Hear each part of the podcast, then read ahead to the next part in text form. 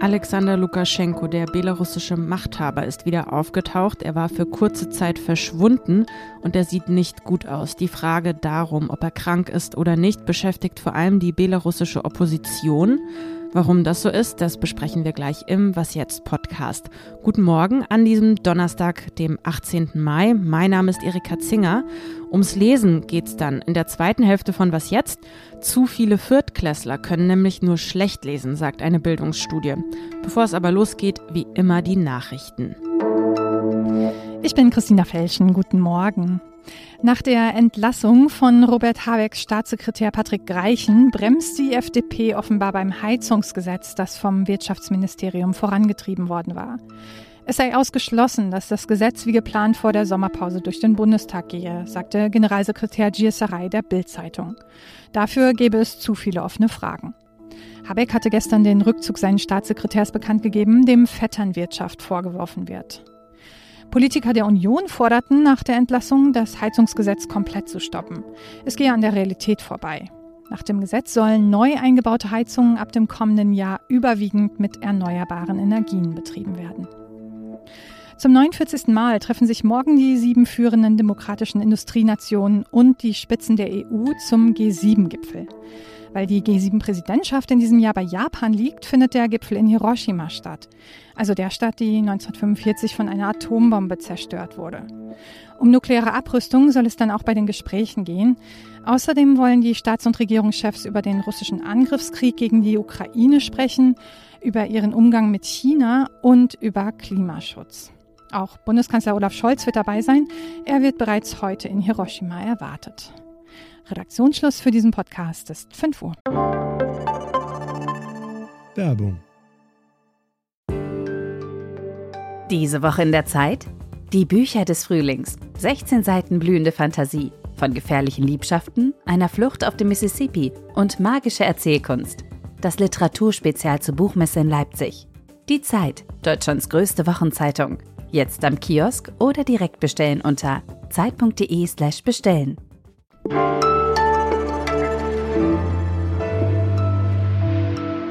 Zuletzt war vom belarussischen Machthaber Alexander Lukaschenko wenig zu sehen und zu hören. Kurze Rückblende. Vergangenen Dienstag, Militärparade in Moskau zum 9. Mai. Auf der Ehrentribüne sah man zuweilen mit grauem, schmerzverzerrtem Gesicht Lukaschenko, die eine Hand bandagiert. Er ist dann auch frühzeitig aufgebrochen, zurück nach Minsk. Und auch beim Festakt des Tages der Staatsflagge ist er nicht aufgetaucht. Das alles hat die Diskussion über seinen Gesundheitszustand angeheizt. Anfang dieser Woche dann hat sich Lukaschenko erstmals wieder in der Öffentlichkeit gezeigt. Das belarussische Staatsfernsehen zeigte ihn bei einem Treffen mit Militärs.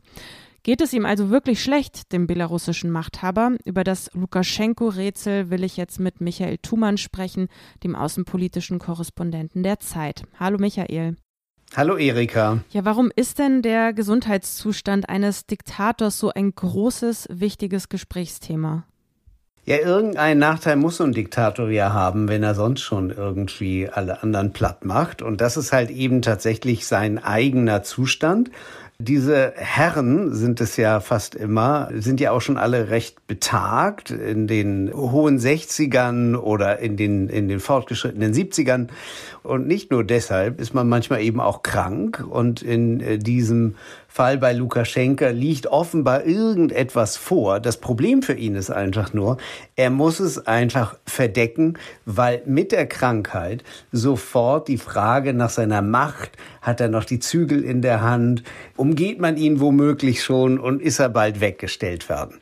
Svetlana Tichanowskaja, die belarussische Oppositionsführerin, hat darauf hingewiesen, dass die Opposition auf jede mögliche Entwicklung vorbereitet sein müsse. Hängt also die Hoffnung für ein demokratisches Belarus am Krankheitszustand von Lukaschenko? Ich denke schon, einfach weil dieser Mann hat im Jahre 2020 nach einer gnadenlos gefälschten Wahl entschieden, die Sache durchzupowern, die Opposition zu unterdrücken, selber an der Macht zu bleiben, obwohl er eigentlich aller Wahrscheinlichkeit nach abgewählt war. Die Hoffnung der Opposition ist natürlich, dass er irgendwann äh, gehen muss, weil er zu krank ist oder halt eben einfach seine Zeit gekommen ist. Deshalb halte ich es geradezu für die Pflicht von Tichanowskaja, da dann halt eben auch aufmerksam zu sein und sich entsprechend vorzubereiten, wenn das passiert. Was aber dann noch nicht heißt, wenn Lukaschenka weg ist, dass dann automatisch die Opposition an der Reihe wäre, Belarus zu regieren. Hm, da will ich gleich nochmal nachhaken. Also inwiefern ergibt es denn dann überhaupt Sinn, sich bereits jetzt Gedanken über eine Zeit nach Lukaschenko zu machen, wie es eben Tichanowskaja da tut? Weil schließlich hat Lukaschenko schon lange damit begonnen, sein Land an Russlands Präsidenten Wladimir Putin auszuliefern, also russische Nuklearwaffen, die da stationiert sind und so weiter wie immer, wenn Beton aufbricht, und diesen Beton hat Lukaschenka halt über zwei Jahrzehnte vergossen, sortieren sich die Dinge neu. Wenn ich eben sagte, es ist nicht gesagt, dass äh, die Opposition drankommt, dann ist aber auch nicht gesagt, dass dieses Regime bleibt. Der Machtkampf wird dann ausbrechen. Und natürlich muss man wissen, dass für Wladimir Putin alles darauf ankommt, natürlich dann einen ähnlichen Machthaber nach Lukaschenka zu installieren oder das Land dann gleich ganz zu verschlucken. Aber auf der anderen Seite wissen wir aus der Erfahrung des Jahres 2020, dass die Bevölkerung von Belarus von so einem System mehrheitlich offenbar wenig hält. Und es würden sicherlich auch viele Oppositionelle dann wagen, zurückzukehren. Das heißt also, stürzt Lukaschenko, kann er nicht mehr, dann ist das Spiel in diesem Land völlig offen. Wie immer, vielen Dank dir, Michael, für deine Einschätzung. Sehr gerne. Danke dir, Erika.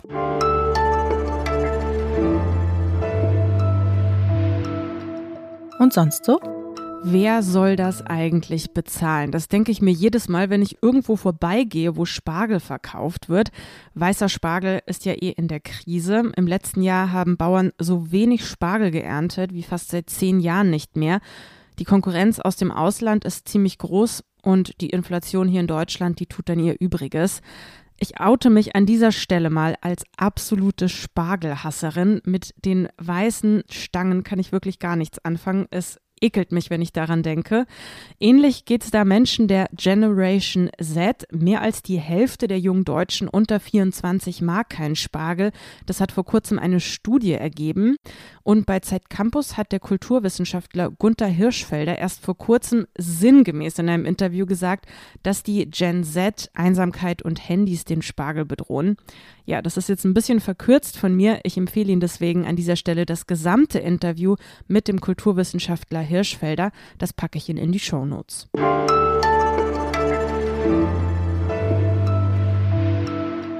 Die Bildungsstudien, die werden in Deutschland immer mit Bangen erwartet und jetzt gibt es neuen Diskussionsstoff, denn Anfang der Woche gab es die Ergebnisse der IGLU-Studie. Die untersucht, wie gut Kinder lesen können. Ja, und das Ergebnis ist wirklich besorgniserregend. Jeder vierte Viertklässler in Deutschland kann nicht richtig lesen, das sagt die Studie. Insgesamt lesen deutsche Grundschulkinder deutlich schlechter als noch vor 20 Jahren. Wie es eigentlich so weit kommen konnte, will ich jetzt mal wissen und frage nach bei meinem Kollegen Thomas Kerstern, bildungspolitischer Korrespondent bei der Zeit. Hallo Thomas. Hallo Erika. Also was läuft denn schief an deutschen Grundschulen? Ach, ich würde erstmal gerne die Grundschulen in Schutz nehmen, weil für vieles können sie gar nichts. Erstens kommen die Kinder schon mit mangelhaften Sprachkenntnissen in die Schule. Dann hat sich die Zusammensetzung der Schülerschaft gewaltig verändert. Also wir hatten 2001 22 Prozent Kinder mit Migrationshintergrund. 2021 waren es 37 Prozent. Und äh, dann hat natürlich auch Corona äh, seinen Beitrag geleistet, wo die Kinder äh, nicht in der Schule waren die ganze Zeit. Und dann läuft sicher auch ein bisschen was in der Schule falsch. Also zum Beispiel ist zu wenig Leseunterricht gegeben wird. Andere in anderen Ländern in Europa sind es 194 Minuten in der Woche, in Deutschland nur 141, also deutlich weniger. Was muss denn jetzt auf Seiten der Bildungspolitik getan werden? Also kommt jetzt oder muss jetzt die neue Bildungsoffensive kommen? Ja, es gibt ja große Bereiche der Schulen, die gut funktionieren. Was ein Problem ist, dass wir eben dieses Viertel an Kindern haben, was überhaupt nicht vernünftig lesen kann. Und da sagen jedenfalls die meisten Bildungsforscher, äh, wir müssen an den Grundschulen äh, sehr viel mehr Basisleseunterricht machen. Das sind solche Geschichten wie äh, im Chor zusammen lesen mit dem Finger, die das Gelesene sozusagen verfolgen. Tandem lesen, das heißt, dass ein schwächerer Schüler zusammen mit einer stärkeren Schülerin zum Beispiel liest und sie ein bisschen trainiert dabei. Dann muss man ganz viel in die Frühförderung stecken. Das heißt, äh, die Kinder mit drei, vier Jahren spätestens testen oder untersuchen, wie weit ihre Sprachkenntnisse sind. Und wenn die äh, Schwächen zeigen, müssen sie ab da konsequent systematisch gefördert werden. Gerade im Bereich der Bildung wird immer geguckt, was machen eigentlich die Länder um Deutschland herum? Schneiden die besser oder schlechter ab? Was machen andere Länder vielleicht besser in der Leseförderung, was wir uns noch abgucken könnten? Was man lernen kann, ist zum Beispiel von England, dass sie eben systematisch frühzeitig eine Testung machen und sozusagen ständig screen, auf welchem Stand die Kinder sind und dann immer äh, gezielte Fördermaßnahmen einleiten. Also wir brauchen eine systematische äh, Förderung der Grundfähigkeiten im Lesen. Es geht eben um die Grundfähigkeiten des Lesens äh, und nachher des Schreibens, die nicht funktionieren und das muss halt trainiert werden. Auch der, der beste Musiker äh, hat das Prinzip drauf, üben, üben, üben und das brauchen wir in dieser Frage Lesen auf jeden Fall, um flüssig lesen zu können, weil alles weitere davon abhängt. Danke dir, Thomas, erstmal an dieser Stelle für deine Einschätzung. Da nicht für, wie man in Hamburg sagt. Ja, und danke Ihnen, liebe Hörerinnen und Hörer, fürs Zuhören dieser Folge. Was jetzt zeit.de ist unsere Adresse, wenn Sie uns schreiben möchten. Zum Schluss will ich Sie gerne noch darauf hinweisen, wenn Sie als Hörerin unseres Podcasts gerne die Zeit lesen möchten, dann haben Sie jetzt die Möglichkeit, das vier Wochen gratis zu testen abo.zeit.de slash was jetzt. Gehen Sie da mal drauf, da können Sie dann dieses Probeabo abschließen. Genießen Sie den Feiertag, würde ich sagen. Ich, Erika Zinger, bin an dieser Stelle raus. Mich hören Sie dann wieder am Freitag und am Wochenende. Bis dahin, tschüss und machen Sie es gut.